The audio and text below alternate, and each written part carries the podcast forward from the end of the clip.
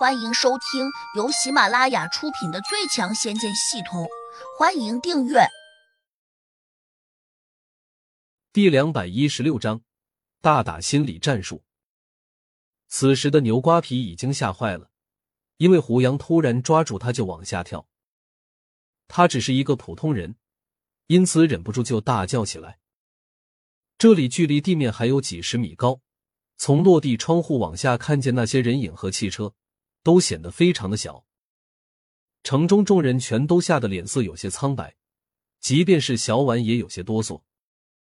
不过很快，胡杨和牛瓜皮的身影就已经从他们的眼前消失。大家第一个反应是牛瓜皮会不会被摔死？但是大家都没有听见中午撞击地面的声音，因而又觉得有些惊奇。胡老大果然厉害。他这么年轻，就有如此高强的本事。等到他年龄再大一点，只怕没有人是他的对手。刘芳大声赞叹道。小婉转动了一下眼珠，说：“我胡杨哥虽然厉害，但他的师傅更加厉害，还有他的师兄和师弟也比他差不了多少。”小婉根本没有听说胡杨有个师傅，更没有听他说有什么师兄弟。他这样说。只是为了震慑刘芳等人，不然，他担心刘芳认为胡杨不敌那个道士之后，会趁机为难他和蓝欣欣。刘芳对此深信不疑，这么厉害的人物，他怎么可能没有师傅？此时，胡杨已经抓住牛瓜皮，跟着空虚道长飞向了不远处的公园。那是一座依靠着青山绿水的以自然风景为主的公园，园区占地面积较大。那座青山是一座独秀峰，除了上面有一个人造的亭子之外，几乎没有道路可以通到上面。因此，这是一个可供修炼中人打斗的好场所。冲虚道长早已经等在上面，胡杨提着脸色苍白的牛瓜皮，飞身落到了他的对面。冲虚道长有些不高兴的冲着胡杨叫道：“牛瓜皮只是一个普通人，你把他带到这上面来做什么？”我有话问他。说完，胡杨直接掐住牛瓜皮的脖子问：“你给我老实交代，秦家明那小子藏在什么地方？”我不知道。牛瓜皮虽然很害怕，但好像更害怕暴露秦家明的行踪，因此他胆战心惊的叫了起来。不过，胡杨没有让他再叫嚷下去，反手就是一根银针打进了他的脖子里面。胡杨的手法十分的隐蔽，即便是在十米开外的冲虚道长也没有看清楚。下一刻，牛瓜皮说：“他藏在会所三十三层。”没等他说完，胡杨伸手一巴掌把他打晕了，扔在地上，顺手又把他脖子里面的银针给取了出来。冲虚道长不是普通人，他的眼力极好，一眼就看出来了牛瓜皮的眼神不对。一看就是被人控制了心塞，他忍不住叫道：“你这小子竟然会妖法，这都是谁教你的？”胡杨探出手掌说：“你打赢了我，我就告诉你。”冲虚道长冷笑道：“听说你修炼到了第零六级，想必功力不简单，那就使出你最强的法术，我们一决高低。”胡杨一听。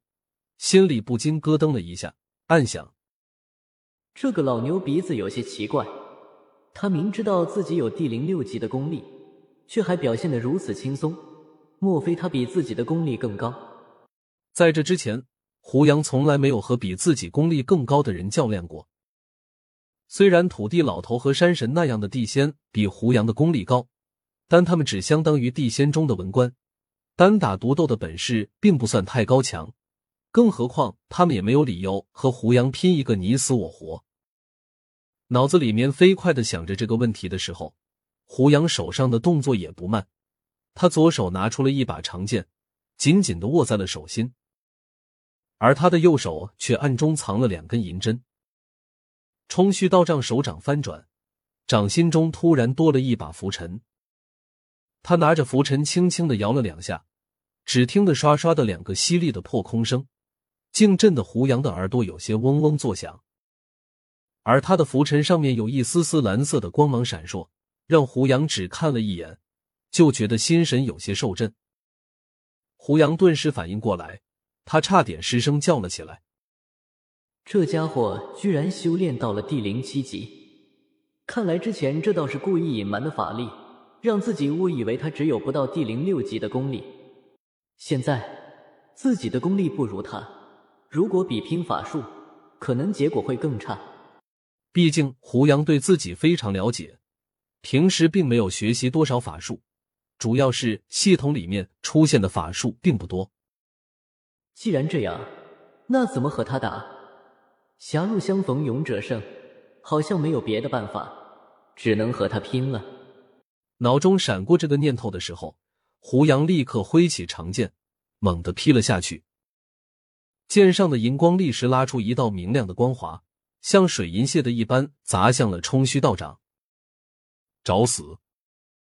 冲虚道长冷笑了一声，丝毫没把胡杨的剑气放在眼里。他的拂尘随手就轻飘飘的挡了过来。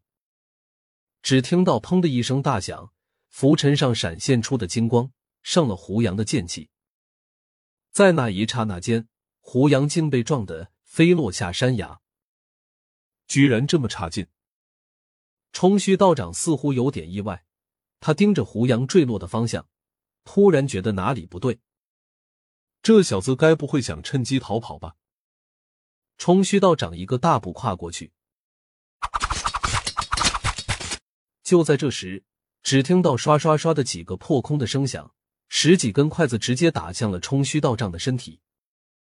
他不屑的挥起了拂尘，轻松的把筷子给打了下去。但是。他突然感到身体刺痛了一下，好像被什么东西扎到了。他急忙屏住气息，运功封住身上的经脉，以此阻挡身上异物的进入。这时，胡杨的身影又从山崖下方冒了出来，他眼里闪过了一丝皎洁的神色，挥起手中长剑，劈向了冲虚道长。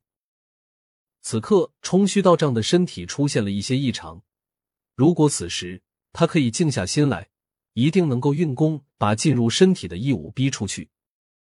可是胡杨不给他这个机会，他忍不住一边挥动拂尘，一边大声叫喊。本集已播讲完毕，请订阅专辑，下集精彩继续。